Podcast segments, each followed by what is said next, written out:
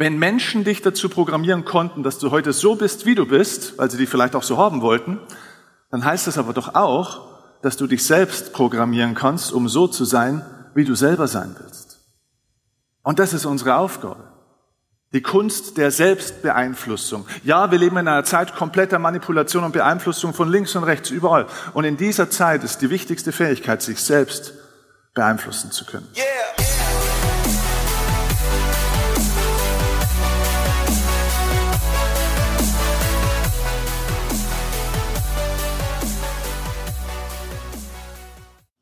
Wie viele von euch haben es denn schon mal mit schwierigen und komplizierten Menschen im Leben zu tun gehabt? Gebt mal ein ehrliches Handzeichen. Ja, ja, ja, ja, ja. Schaut euch mal im Raum und lasst mal die Hand oben. Diejenigen, die jetzt die Hand nicht heben, das sind manchmal die schwierigen und komplizierten Menschen. Ja? Ah, sind so Menschen, die auf die Erstansprache vielleicht nicht ganz reagieren? Okay. Zweite Frage, wie viele von euch haben es denn schon mal mit schwierigen und komplizierten Situationen auch im Leben zu tun gehabt? Okay, sehr gut. Was ich euch heute mitgebe, sind ein paar Strategien, wie wir im Profisport und wie wir auch im Leben schwierige und komplizierte Situationen und vielleicht manchmal auch Menschen besser handeln können, wie wir besser damit umgehen können. Denn wenn wir vor schwierigen und komplizierten Situationen im Berufsleben oder auch im Privatleben stehen, haben wir immer so die drei gleichen Problemlösungsstrategien mitgekriegt. Ja? Love it, leave it or Oh, nochmal, komm, wenn ich euch eine Frage stelle, einfach antworten, ja, auch wir sind weit weg, aber trotzdem antworten. Love it, leave it or change it, genau. Das Problem ist, die zwei wichtigsten Strategien haben sie uns nicht mitgegeben. Und das ist change yourself und change your life. Denn es gibt auch Dinge, die können wir nicht lieben. Da fällt love it aus. Es gibt Dinge, die können wir auch nicht aufhören, da können wir nicht davonlaufen. Und es gibt Dinge, die können wir auch nicht verändern. Und wenn das alles nicht geht, wenn du es nicht lieben kannst und es nicht aufhören kannst und wenn du es auch nicht verändern kannst, dann musst du dich selbst verändern und dein Leben verändern. Die Frage ist nur, wie geht das? Ich glaube, dass das Leben in Schlüsselmomenten und in Schlüsselphasen entschieden wird. Ich gebe euch ein Beispiel vielleicht. Ich komme aus dem Tennis-Profisport. Ich habe selber Bundesliga gespielt und weiß daher relativ viele Zahlen, Daten, Fakten über diesen Sport, weil wir diesen Sport im Profibereich ein bisschen anders anschauen, als das vielleicht der normale Zuschauer macht. Und ich gebe euch dazu mal eine kleine Information. Wenn ihr euch einen Tennisspieler vorstellt, der einen Ball schlägt, was glaubt ihr denn so vom Gefühl? Wie lang ist denn die Kontaktzeit zwischen Schläger und Ball bei einem Schlag? Also wie lang berührt der Spieler bei einem Schlag den Ball mit seinem Schläger? Also gefühlt für euch. Letzte Woche war ich in Österreich, sagt einer drei Sekunden. Gut, ich komme jetzt aus Niederbayern, bei uns gehen die Uhren auch ein bisschen langsamer, aber das wäre ein sehr, sehr langsamer Schlag zugegebenermaßen. Also die, es, es gibt eine Range tatsächlich, je nachdem wie hart man schlägt und wie, ja, schwer oder wie, wie ähm, hart der Schläger auch bespannt ist. Und die Range liegt zwischen drei und fünf Tausendstel einer Sekunde, also 0,005 zum Beispiel bei einem eher langsamen Schlag. Wenn du ein Dreisatz-Match hast, also ein ganz ausgeglichenes, intensives Match, das roundabout bis zu drei Stunden dauern kann, dann hast du da im Mittelwert ungefähr 800 Schläge zu absolvieren. Das bedeutet, wenn du das multiplizierst, kommst du auf eine Gesamtkontaktzeit von vier Sekunden. Während einem dreistündigen Tennismatch hast du nur vier Sekunden im Ball wirklich am Schläger, bist in Kontakt. Und in diesen Schlüsselmomenten, wo du wirklich im Kontakt bist, entscheidet sich das, was auf der Spielanzeige steht. Wir haben verschiedene Spielstandsanzeigen im Leben. Den Kontostand, was weiß ich, der Body Mass Index, wenn das einem wichtig ist. Verschiedene Daten, Fakten, Zahlen und so weiter, die unser Leben definieren. Wir definieren uns leider viel durch Zahlen. Und das Entscheidende ist natürlich die Frage, wie können wir denn diese Spielstandsanzeige verändern? Und für uns in der Sportpsychologie, wo ich eigentlich ursprünglich ja auch herkomme, ist weniger die Frage, was denkt denn der Sportler jetzt in dem Moment, wo er den Ball trifft? Weil in so einem Moment, der ist so kurz, da kannst du überhaupt gar keine bewusste Entscheidung mehr treffen, da kannst du gar nicht mehr Einfluss nehmen. Da ist das Spiel eigentlich schon vorbei, also für diesen Moment. Da ist der Moment eigentlich schon vorbei, bevor du reagierst oder bevor du realisierst, dass das jetzt dieser Moment ist. Und so ist es im Leben oft auch. Es gibt viele Schlüsselmomente im Leben, da passiert etwas und du kannst in dem Moment gar nicht mehr eingreifen, es passiert einfach. Für uns in der Sportpsychologie ist nicht entscheidend die Frage, was denkt der Spieler in dem Moment, wo er den Ball trifft, sondern was denkt er denn die vielen Sekunden zwischen den Schlägen? Die Momente zwischen den Punkten, was denkt er denn da? Und das ist ein sehr spannender Punkt. Denn in dem Moment geht es also vielmehr um die Frage, nicht was denkt der Spieler, sondern es geht um das, wer er ist. Mit seinem Verhalten, mit seiner Körpersprache, mit seiner Energie, mit seiner Einstellung, mit seiner Strategie, mit allem Möglichen. Du bekommst im Leben nicht das, was du gerne hättest oder worüber du viel nachdenkst oder was du dir wünschst und du kriegst leider auch nicht das, was immer gerecht wäre. Du bekommst das, was du bist. Liebe Freunde, das müssen wir uns vielleicht auch mal bewusst machen, wenn man auf Straßen geht oder sich sonst irgendwo auch einsetzt, das ist alles gut. Aufstehen, Gas geben, yes. Aber wir bekommen nicht das, was wir schreien. Wir bekommen das, was wir sind. Deswegen lasst uns immer auch überlegen, mit welcher Absicht und mit welcher Emotion wir rausgehen, denn du produzierst im Außen das, was im Innen da ist. Feuer kann man nicht mit Feuer bekämpfen. Und Hass und Versklavung auch nicht mit Gegenhass und Gegenaggression. Das ist auch eine Wahrheit. Also müssen wir uns die Frage stellen, okay, wie geht's denn dann? Was müssen wir denn dann machen? Wie können wir denn diese Schlüsselmomente jetzt verändern? Alles ist abhängig von bestimmten Programmierungen, die wir mitbekommen haben. Wir haben verschiedene Programmierungen. Es gab so eine Schlüsselphase in meinem Leben, wo mir klar wurde, mein Leben ist halt so, weil ich bestimmte Programmierungen hatte. Wenn du in deinem Leben merkst, dass du vielleicht an einem Punkt momentan bist, wo du sagst, da würde ich gerne was anderes haben, hätte ich gerne mehr Geld, ich hätte gerne mehr Freizeit, ich hätte gerne mehr Sicherheit, mehr Gesundheit, mehr Erfüllung oder was auch immer, dann musst du dir klar machen, okay, warum ist dieser Moment entstanden? Und wenn du dich jetzt selbst nicht veränderst, wird das Leben dazu oder dafür sorgen, dass du dich veränderst. Das heißt, entweder gehst du den Schritt selber oder das Leben schubst dich. Und bei, bei, mir war es im Jahr 2003 so eine Schlüsselphase mit vielen Schlüsselmomenten in meinem Leben, wo mich das Leben massiv geschubst hat. Ich war alles andere als glücklich in meinem Leben. Es hatte verschiedene Gründe. Das führt hier jetzt zu weit. Auf alle Fälle, im Jahr 2003 bin ich massiv geschubst worden. Das ging schon pünktlich zu Silvester los. Mein bester Freund stirbt an einem Sekundentod, fällt tot um. Ohne Vorzeichen, ohne Krankheit, ohne irgendwas, jedenfalls nicht sichtbar. Ein paar Wochen später macht die damalige Liebe meines Lebens, meine Freundin Schluss, läuft auf und davon. Sieben Monate später oder ja, sechs Monate später stirbt meine Mutter, der damals engste und wichtigste Mensch in meinem Leben, an einer Leberzirrhose, schwere Alkoholkrankheit. Der Prozess bis zu dieser Leberzirrhose, bis zum äh, Todeszeitpunkt war fast schlimmer als der Tod selber. Ich beende meine Tenniskarriere, weil ich merke, ich liebe zwar diesen Sport, aber ich liebe nicht dieses Leben als Tennisprofi. Ich liebe nicht dieses Business. Das heißt, ich habe keinen beruflichen Traum mehr. Ich lehne den Plan B ab. Mein Vater ist Steuerberater, hat gesagt, wenn das nicht funktioniert, wird er Steuerberater. Ich lehne sein Lebenswerk ab, entscheide mich gegen diesen Berufsweg, gegen den Beruf, gegen sein Erbe, gegen sein Unternehmen. Also ich habe keine berufliche Perspektive, bin emotional total am Arsch, auf gut Deutsch gesagt, und begehe in der Zeit, wo ich auch noch 15 Euro in der Stunde als Tennistrainer verdiene, weil ich irgendwie von irgendwas leben muss, begehe ich einen riesigen privaten Fehler, einen Investmentfehler mit Immobilien und verschulde mich mit, damals war ich 22, mit knapp einer Viertelmillion Euro.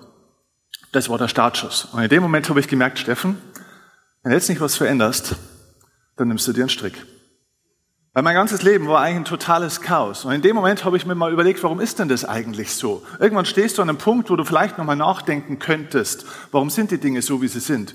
Und ich hatte damals echt Glück, weil ich bekam eine CD von einem Bekannten sozusagen. Und auf dieser CD, die habe ich mir nach einiger Zeit dann mal angehört, und auf dieser CD war eine Information drauf, von einem Mann eingesprochen, wo ich mir gedacht habe, wenn nur die Hälfte von dem stimmt, was der da sagt, dann würde das bedeuten, dass ich mein komplettes Leben selbst verändern kann dass nicht die anderen sich verändern müssen, dass nicht die Umstände besser werden müssen. Und da habe ich vielleicht das erste Mal die Idee davon bekommen, dass es eine Wahrheit, eine Erfolgsgesetzmäßigkeit im Leben wirklich gibt.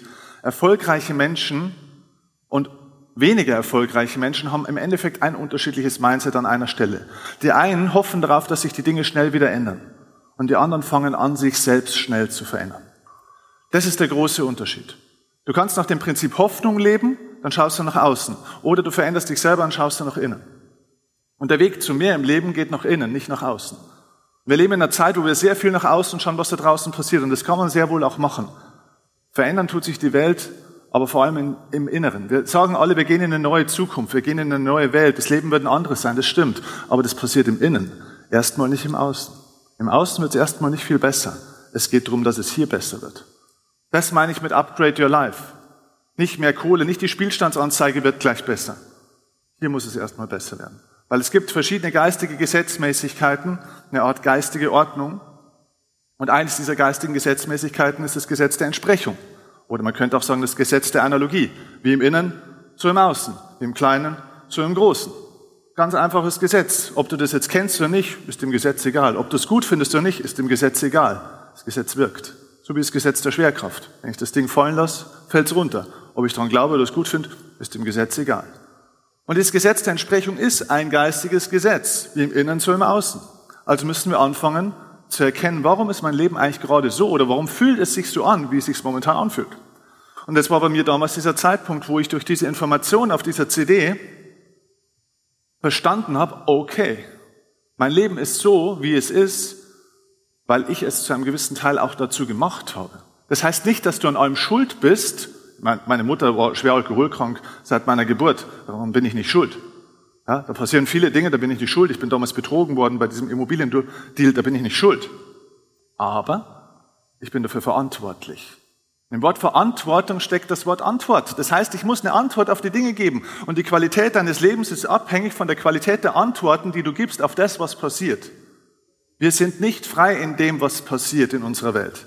Aber wir sind frei in unserer Reaktion auf das, was passiert. Und diese Reaktion findet hier statt, nicht da draußen. Im Äußeren wird bloß das sichtbar, was Menschen in sich innerlich entscheiden. Also es ist abhängig von Programmen. Also müssen wir lernen, Programme erstmal zu erkennen. Selbsterkenntnis ist der erste Weg zur Besserung, heißt Bevor du Dinge verändern kannst, musst du sie erstmal bewusst machen. Dann habe ich überlegt, ja Steffen, warum ist denn das eigentlich so mit deinem Leben? Habe ich festgestellt, ja okay, du hast auch bestimmte Programme. Und dann kann ich bei Dave anknüpfen, der schon ein Zeugnis von sich gezeigt hat. Ich zeige euch auch mein Zeugnis von mir. So, das ist mein Übertrittszeugnis. Ich bin damals auf die Hauptschule gegangen also heute sagt man Mittelschule. Und das war mein Übertrittszeugnis. Von den Noten war das das beste Zeugnis, was ich je bekommen habe. Um die Noten geht es gar nicht, sondern um den roten Kasten. Das war die Bewertung, was die Lehrer über mich damals gesagt haben, was ich mir jedes Jahr immer wieder anhören musste über mich. Und das war, wie gesagt, das beste Zeugnis, war die beste Schulphase meines gesamten Lebens. Und da stand, ich habe mal ein bisschen größer gemacht, Steffens sprachliche Begabung entspricht dem Durchschnitt. Ich habe damals einen Deutschlehrer gehabt, der hat mir damals einen Aufsatz in der neunten Klasse zurückgegeben war wieder mal eine 5. Dann hat er gesagt, Kirchner, eins ist klar, Schriftsteller bist du mal keiner. Als ich dann mein erstes Buch damals veröffentlicht hatte und dann habe ich so eine Buchvorlesung gemacht in meiner Heimatstadt, dann kam der ins Publikum auch, hat das Buch gekauft, wollte ein Autogramm. Manchmal ist das Leben verrückt, wie sich die Dinge ändern, nicht wahr? Aber ich sage euch noch, vor zwölf Jahren war es eine meiner größten Ängste, vor Menschen zu sprechen. Es ist tatsächlich wahr. Ich bin nicht besonders toll, nicht besonders talentiert, bin ein bisschen fleißig und habe ein paar Gesetzmäßigkeiten und Programme verstanden. Und ich weiß, wie man Programme ändert. Mit Talent hat es überhaupt nichts zu tun, sondern mit Bewusstsein. Aber nochmal zurück. Steffens sprachliche Begabung entspricht dem Durchschnitt, im Rechtschreiben wie auch im Ausdruck und Ideenreichtum. In Mathematik begreift er manchmal neue Sachverhalte relativ schnell und ihr wisst, was relativ heißt, hat aber später doch Schwierigkeiten in der Anwendung. Er zeigt auch noch Unsicherheiten in den rechnerischen Fertigkeiten und wenig logisches Denkvermögen. Der Schüler ist meist lernmotiviert, ihr wisst auch, was meist heißt, doch seine Konzentrationsfähigkeit gering. Sein Sozialverhalten ist gut. Was will man den Eltern mit so einer Bewertung über das Kind sagen? Gut, ein Kind ist kein totales Arschloch, aber geistig relativ beschränkt. Ja, also sind wir uns ehrlich? Das war die Situation. Und ich habe irgendwann für mich verstanden, und das war eigentlich erst im Jahr 2003, also eine ganze Ecke später, Menschen bewerten nie, wie du bist, sondern sie bewerten das, was sie an dir sehen. Menschen bewerten also nie dein Potenzial, sondern immer nur dein entwickeltes Potenzial. Ich möchte meinen Lehrern da gar keinen großen Vorwurf machen, weil ehrlich gesagt habe ich mich größtenteils auch so verhalten, wie es dort stand. Aber wenn dir jemand was sagt, sagt er das, was er an dir sieht oder sehen will oder sehen kann. Nicht das, was du bist. Glaub also nie, wenn dir irgendjemand was über dich sagt. Nimm es an, schau hin, prüfe es, egal ob es was Gutes oder was Schlechtes ist, und find deine eigene Entscheidung, find deinen eigenen Weg. Selbsterkenntnis ist der erste Weg zur Besserung. Und irgendwann kommst du in deinem Leben hoffentlich an den Punkt, wo du sagst, okay, wie kann ich denn diese Programme verändern? Denn genau diese Programme, was mir da immer wieder gesagt wurde, hat dazu geführt, dass ich auf eine bestimmte Art und Weise gelebt habe, auf eine bestimmte Art und Weise gedacht habe, mich auf eine bestimmte Art und Weise gefühlt und vor allem auch verhalten habe. Und diese innere Haltung, die ich entwickelt habe, ich bin ja nicht einfach so auf die Welt gekommen. Du kommst auch nicht so auf die Welt, wie du jetzt bist. Du hättest auch ein ganz anderer oder eine ganz andere werden können. Wir haben bestimmte Programme bekommen, die sind installiert worden und deswegen sind wir heute so, wie wir sind. Und wenn ich sage, ich möchte in meinem Leben was anderes haben, muss ich mir die Programme anschauen, nicht die Programmierer. Weil wir geben sehr schnell die Schuld an die Kultur, an die Medien, an die äh, Eltern, an die Großeltern, an den Lehrer von damals und so weiter. Nicht die Programmierer sind das Thema, sondern das Programm. Wenn Menschen dich dazu programmieren konnten, dass du heute so bist, wie du bist, weil sie dich vielleicht auch so haben wollten, dann heißt das aber doch auch, dass du dich selbst programmieren kannst, um so zu sein, wie du selber sein willst. Und das ist unsere Aufgabe. Die Kunst der Selbstbeeinflussung. Ja, wir leben in einer Zeit kompletter Manipulation und Beeinflussung von links und rechts, überall. Und in dieser Zeit ist die wichtigste Fähigkeit, sich selbst beeinflussen zu können. Und das geht. Manchmal schubst dir das Leben so eine, so eine Lernlektion auf einmal hin. Also ich gebe euch ein Beispiel. Der Mann, oder diese CD, die ich damals gehört habe, war von einem Mann eingesprochen, der später mein Mentor wurde. Er heißt Kurt. Kurt ist mittlerweile 88 Jahre.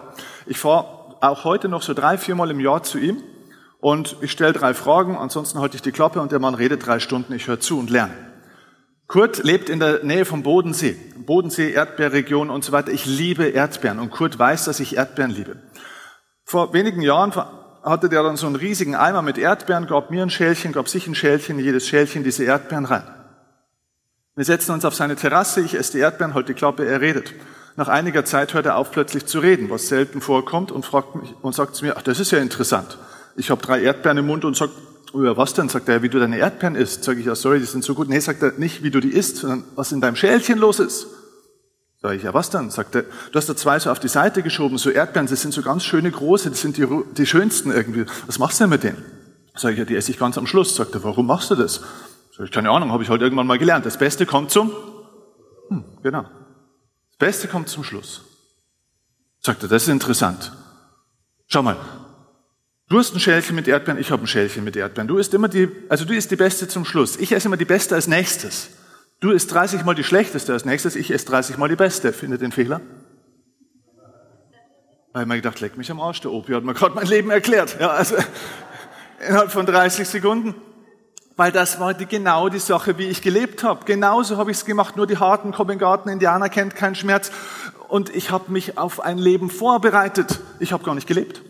Weil ich dachte, ich muss mal Gas geben, ich muss mal ackern, ich muss mal dieses machen, jenes machen, dass ich irgendwann mal durchs Glückstor durchgehe, damit das Leben dann mal so ist, wie ich es mir immer gewünscht habe. Und es wird halt nie so. Egal wie viel du verdienst, egal was du machst, es wird halt nie so. Ich glaube, dass das Kollege Hermann Scherer sagt das so schön, das Leben der meisten Menschen ist ein perfekt inszeniertes Ablenkungsmanöver. Das ist ein perfekt, eine perfekte Beschreibung. Ich glaube, dass die meisten Menschen nicht leben, sondern sich darauf vorbereiten, mal zu leben. Sie verbringen einen größten Teil ihres Lebens mit der Vorbereitung aufs Leben, was manche dann Rente nennen oder was auch immer.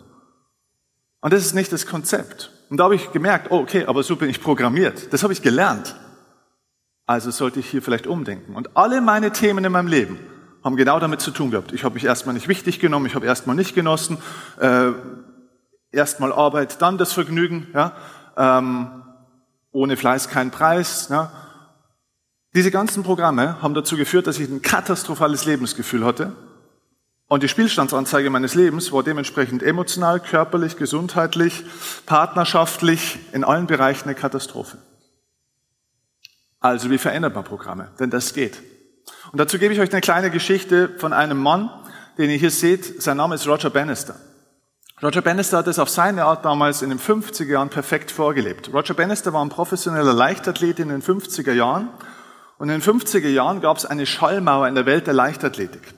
Es war nicht möglich, eine Meile in unter vier Minuten zu laufen. Es hat zwar jeder versucht, aber es hat einfach keiner geschafft.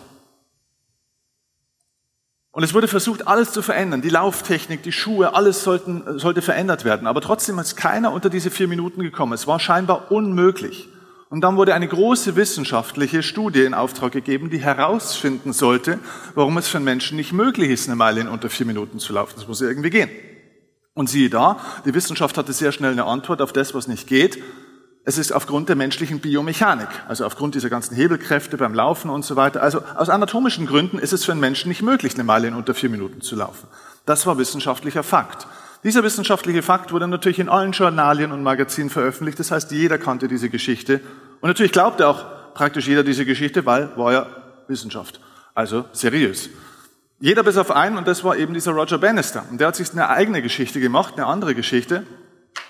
Er hat gesagt, ich bin der erste Mensch in der Geschichte, der die Meile in unter vier Minuten laufen wird. Und er war relativ exakt auch in seiner Ankündigung. Und zwar hat er gesagt, ich laufe die Meile in einer Zeit von drei Minuten, 59 Sekunden und vier Zehntel. Das war die Zeit, die er öffentlich angekündigt hatte. Und dann hat er Folgendes gemacht. Er hat sich abends, neben seinem Training natürlich, mit seinem Wecker ins Bett gelegt. Damals gab es diese mechanischen Wecker, die hat er auf vier Minuten aufgezogen wie so eine Eieruhr, hat den Wecker aufs Nachtkästchen gestellt, hat die Augen zugemacht und hat sich vorgestellt, wie es ist, diese Meile zu laufen. Hat sich also vorgestellt, wie lauter Leute da sind, die jubeln, die Sonne brennt auf der Haut, es ist warm, der Startschuss ertönt, er läuft los, überholt den ersten, den zweiten, den dritten, überholt irgendwann den Führenden und läuft in einem riesigen Abstand über die Ziellinie als erster in seiner Traumzeit Weltrekord. Alle kommen, heben ihn hoch, machen eine riesen Party, toll. So. Das hat er sich jeden Abend vorgestellt. Einmal, zweimal, dreimal, viermal. Tag für Tag, Woche für Woche, Monat für Monat. Und im Jahr 1954 geht Roger Bannister an den Start eines Rennens. Die Sonne ist heiß, die Leute jubeln und der Startschuss ertönt. Und kurze Zeit später entsteht dieses Foto, das ihr hier seht. In diesem Moment wird etwas Realität, worüber dann auch ein Buch erschienen ist, The Dream Mile, die Traummeile, war geboren. Roger Bannister läuft in dem Moment tatsächlich als erster Mensch in der Geschichte die Meile in unter vier Minuten. Übrigens, falls euch die Zeit interessiert, die Zeit, bei der die Uhr damals stehen blieb, lag bei drei Minuten 59 Sekunden und exakt vier Zehntel. Das wirklich Verrückte an der Geschichte ist aber vor allem, dass im gleichen Jahr 1954 danach 37 weitere Läufer in der Welt die Meile in unter vier Minuten gelaufen sind. In den zwei Jahren danach, 55, 56, laufen fast 200 weitere Läufer in der Welt die Meile in unter vier Minuten. Heute, 2020, liegt der Weltrekord bei unter drei Minuten und 30 Sekunden. Wir sollten nie an die Geschichten glauben, die uns andere erzählen. Unser Erfolg und unser, ja, auch unser Lebenserfolg, unser Lebensglück ist abhängig von den Geschichten, die wir uns von anderen anhören und die wir glauben oder die Geschichten, die wir uns auch selber teilweise erzählen. Es ist abhängig von den Geschichten. Wenn du die Geschichte veränderst, veränderst du auch ein Bild, eine Vorstellung, eine Einstellung. Bildung. Ist ein schönes Wort, sich ein inneres Bild von was zu machen. Und Bilder produzieren Emotionen. Ich möchte euch das gerne mal kurz zeigen an einem kleinen Modell, damit wir das vielleicht ein bisschen besser verstehen, wie so ein menschliches Wesen eigentlich funktioniert. Denn ich glaube, dass es sehr, sehr wichtig ist, dass wenn wir unser Leben verbessern wollen, dass wir dann auch mal verstehen, überhaupt funktionieren. Die meisten Leute arbeiten sehr, sehr hart an sich, haben aber keine Ahnung von sich. Bildlich gesprochen kommst du so auf die Welt. Also nicht ganz so, weil es hängt ja in der Regel noch ein bisschen was dran, na, aber so wie eine Art leeres Gefäß. Wie ein leeres Blatt Papier. Du kommst auf die Welt, hast noch keine großen mentalen Konditionierungen, also noch keine Meinung, noch keine Überzeugung, noch keine Glaubenssätze. Du bist relativ clean. Das ist sozusagen wie das Unterbewusstsein. Das Unterbewusstsein ist noch sehr clean. Dann hast du Gott sei Dank was draufgekriegt, das nicht reinregnet. Das nennen wir das Bewusstsein, der bewusste Verstand sozusagen. Der bewusste Verstand von uns funktioniert über die berühmten fünf Sinneskanäle. Sehen, schmecken, hören, fühlen, riechen. Über diese fünf Sinneskanäle nehmen wir die Umwelt wahr, was unsere Eltern uns erzählen, Dinge, die wir beobachten. Unser Gehirn ist eine Art Aufnahmegerät, wie so ein Voice Recorder. Also alles, was du mal erlebt hast, alles, was du gesehen hast, gehört hast und so weiter gefühlt, ist gespeichert auf diesem Voice Recorder. Das meiste davon ist dir gar nicht mehr bewusst, weil wenn etwas sehr, sehr häufig passiert oder wenn etwas sehr, sehr wichtig ist, sagt das Gehirn ganz einfach, das speichern wir im Unterbewusstsein ab. Warum? Weil das Gehirn hier oben, dieses Bewusstsein, also das Gehirn an sich, das Großhirn, verbraucht bei einem Gewicht, also es braucht nur, es wiegt nur zwei Prozent vom gesamten Körpergewicht, verbraucht aber bis zu 35 Prozent der gesamten Energie dieses Körpers. Deswegen speichert es viele Informationen, die häufig kommen, im Unterbewusstsein ab. Wir laufen also überwiegend auf Autopilot. Die Hirnforscher gehen davon aus, dass wir 98 bis 99 Prozent aller Gedanken, die wir heute haben, gestern auch schon hatten und morgen übrigens wieder. Das heißt, wir denken immer wieder in ähnlichen Mustern und Strukturen. Der Mensch ist ein Gewohnheitstier. Okay. Wusstet ihr, dass die Harvard University herausgefunden hat, dass Menschen bis zum 18. Lebensjahr bis zu 186.000 Versagerbotschaften bekommen? Also Sätze wie, das kannst du nicht, das schaffst du nicht, bist du noch zu klein, das geht so nicht, habe ich doch gesagt, dass das nicht so geht. 186.000 bis zum 18. Lebensjahr. Das heißt, du hast hier unfassbar viele negative Minusbotschaften reingekriegt und das merkt sich das Gehirn und produziert hier irgendwann natürlich auch einen dicken, fetten, negativen Glaubenssatz. Natürlich mehrere, auch positive, Gott sei Dank. Aber natürlich auch dieser Selbstzweifel, den wir haben. Das kann ich nicht, das ist bestimmt schwierig, was ist, wenn das nicht klappt, dafür bin ich zu alt, dafür bin ich zu jung, dafür bin ich irgendwas. So, und das, was du hier überwiegend denkst, produziert das, was dein Körper natürlich fühlt. Das, was du denkst, produziert biochemische Prozesse. Und so wie du dich überwiegend fühlst, weil einfach deine ganzen Stoffe im Körper so sind, das ist das, wie du dich verhältst. Und das, wie du dich verhältst, dein Verhalten produziert deine Verhältnisse. Das ist die Spielstandsanzeige des Lebens. Das ist wieder eine neue Erfahrung und produziert wieder neue Gedanken. Das heißt, es ist der Kreislauf des Lebens mal sehr vereinfacht dargestellt. Jetzt wisst ihr vielleicht auch, warum ich persönlich, wenn ihr mein Buch gelesen habt, vom positiven Denken nicht viel halte. Positives Denken ist besser als negatives Denken, damit wir uns richtig verstehen. Aber ich weiß jetzt nicht, wie viel Zeit du hast jeden Morgen, wenn du in die Kerze schaust und meditierst. Wenn du dann 30 Minuten irgendwas machst und dir dann sagst, dass du ein Geschenk für die Welt bist, Wohlstand und Reichtum verdient hast und dir irgendwas vorsagst, Affirmationen nennt man das, wenn du bis zum 18. Lebensjahr durchschnittlich 186.000 Versagerbotschaften schon bekommen hast, ich weiß nicht, wie lange du das, dir irgendwas erzählen willst, dass du dir mal eine nennenswerte, ein nennenswertes Gegengewicht aufbaust, dass es irgendwann mal hier runter sickert. Und dann muss man viele Bücher lesen, viele Seminare besuchen, vieles dieses, vieles jenes. Und das, das macht mich wahnsinnig. Dieser Betrug an den Menschen, dass es nur durch Wiederholung geht und durch viel Wiederholung und Fleiß und so weiter, was eine Lüge ist. Das heißt nicht, dass es nicht geht. Ich sage euch nur, es geht schneller. Ich komme aus dem Profisport. Und im Profisport hast du keine Zeit, mit einem Sportler oder mit einer Mannschaft ein halbes Jahr in die Kerze zu schauen. Wir brauchen Ergebnisse und zwar jetzt.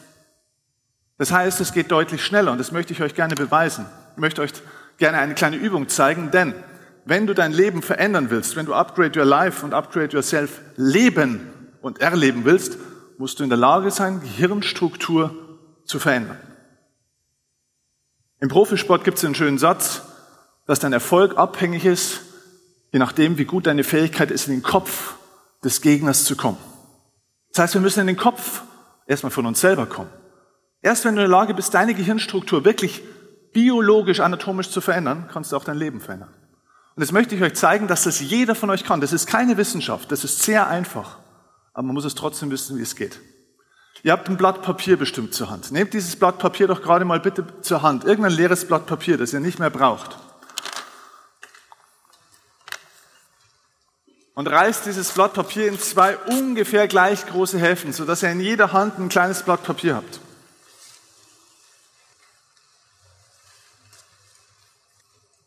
Jetzt macht ihr aus jedem dieser zwei Blätter jeweils eine kleine Kugel, so ein kleines Papierkügelchen, sodass ihr in jeder Hand ein Papierkügelchen habt. Die Übung ist recht einfach, es ist jetzt keine riesige sportliche Herausforderung, bitte auch sitzen bleiben dabei, sonst haben wir wieder den anderen Quatsch. So, also deswegen einfach erstmal zuschauen, das ist sehr einfach tatsächlich auch. Man wirft die Bälle gerade hoch, fängt sie dann über Kreuz. Zuschauen, gerade hochwerfen, über Kreuz fangen, das ist alles. Wenn man sie so über Kreuz gefangen hat, dann kann man sie gerne auch wieder gerade hochwerfen und gerade fangen. Wichtig ist, die Bälle überkreuzen sich nicht, die bleiben parallel nebeneinander, nur über Kreuz werfen und wieder gerade fangen. Okay? Auf die Plätze, fertig, los geht's. Musik bitte.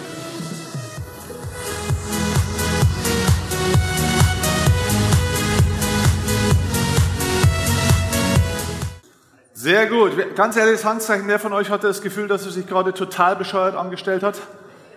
Okay.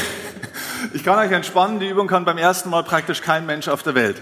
Es ist nahezu unmöglich. Ich weiß, wer sowas üben will, vielleicht als ganz kleine Hilfestellung, ich weiß, äh, weiterbildungshungriges, ehrgeiziges Publikum, wenn du es üben willst, erst mal ein, zwei Probewürfe machen. Wer dabei schon ein Problem hat, hat dann ein ganz anderes Problem. Ja, dann bitte direkt melden. So. Und dann fokussierst du dich auf den sogenannten Scheitelpunkt, auf den Moment, wenn der Ball am höchsten Punkt an der Luft ist. Ja, also, und in dem Moment sagst du innerlich zum Beispiel, jetzt, ich mache das mal laut vor. Jetzt, jetzt, jetzt. Also immer am höchsten Punkt. Jetzt. Wenn ich jetzt sage, überkreuze ich die Hände. Jetzt. Denn das, was dir passiert, ist die sogenannte mentale Vorwegnahme. Das heißt, du weißt, du sollst du die Hände überkreuzen, du überkreuzt sie auch ganz toll, nur dummerweise hast du da die Bälle noch in der Hand und passiert irgendwie sowas. Ja? So. Das war aber nicht der Grund für die Übung. Der Grund für die Übung war ganz was anderes. Ich erzähle euch ganz, ganz viel. Ich habe das versucht, methodisch, didaktisch gut aufzubereiten. Und ihr werdet noch ganz viel hören. 90 Prozent werdet ihr spätestens in drei Tagen vergessen haben. Aber wenn ihr das nächste Mal Papierkügelchen seht, werdet ihr an mich denken. Richtig? Genau. So, und das, und das ist meine Abschlussbotschaft. Ich habe ein Modell entwickelt oder eine Methodik entwickelt, die nenne ich Inner Programming. Bei Inner Programming geht es darum, wie du diese Gehirnstruktur tatsächlich verändern kannst. Und das, was hier jetzt passiert ist, wir brauchten nicht viele Wiederholungen. Ich brauchte nicht viel Erklärung, oder? Und trotzdem merkst du dir das. Das ist das, wie Lernen funktioniert. Und dazu müssen ein paar Faktoren zusammenkommen. Erstens natürlich Offenheit. Zweitens natürlich Erkenntnis. Du musst es natürlich auch irgendwo mal verstehen. Du musst es irgendwo mal sehen. Es musst du mal einer erklären. Aber Information und Erkenntnis bringt gar nichts. Wir leben in einer Wissensgesellschaft. Die Leute wissen so viel und können überhaupt nichts. Was du brauchst, ist eine Erfahrung.